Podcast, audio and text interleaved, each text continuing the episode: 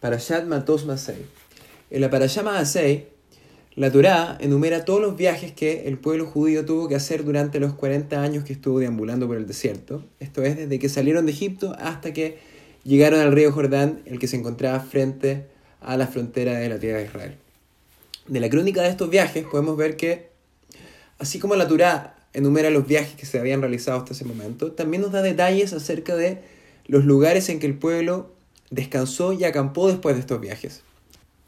Rashi explica que la descripción que hace la Torá de estos lugares de descanso, en donde acamparon los de Israel, nos permiten recordar o registrar todos los acontecimientos y todas las cosas, los incidentes que ocurrieron en estos lugares, los que fueron bastantes.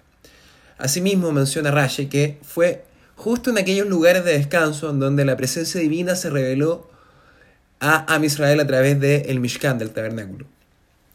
La pregunta acá entonces es, ¿por qué el nombre de la parashá es Maasei, que significa viajes, y sus palabras iniciales son El Amaasei Ben Israel? O sea, estos son los viajes de los hijos de Israel, en donde se enfatiza esta, esta parte del viaje mismo de los de Israel, y no, y el nombre no dice algo, no hace alusión a esta parte de los lugares en donde acamparon, siendo que ahí fue donde pasó casi todo y en donde la presencia de Hashem se reveló ampliamente.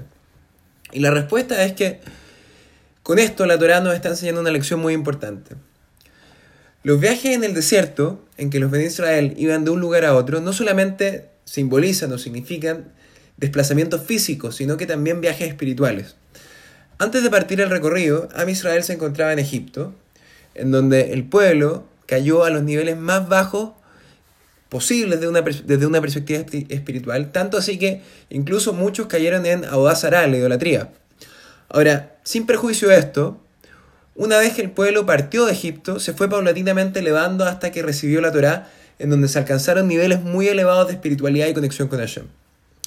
De aquí aprendemos que todo Yehudí, sin importar cuán baja está en su conexión con, o es su conexión con Hashem, o su nivel de espiritualidad, tiene la capacidad de lograr los más altos niveles de conexión si es que él realmente se lo permite.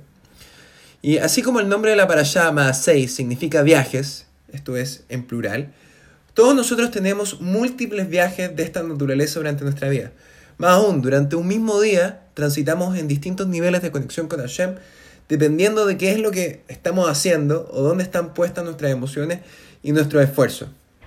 Por otro lado, así como un viaje es insuficiente, un yehudí siempre debe procurar ir transitando a estados superiores de espiritualidad, yendo de fortaleza en fortaleza, porque sin importar cuánto ya hemos logrado, siempre podemos lograr más. Esto está en nuestro ADN. Así, de la misma forma que todos tenemos una chispa de Dios dentro nuestro, y Hashem es infinito, no hay límites a las alturas a las que podemos aspirar. Así, y todo, de la misma forma en que estos viajes nos llevaron a la tierra de Israel luego de años y años de deambular por el desierto, serán estos viajes espirituales los que vivimos cada uno de nosotros los que nos llevarán finalmente a la redención y al término de este, de este exilio. Shabbat Shalom Umeboraj, todo lo mejor.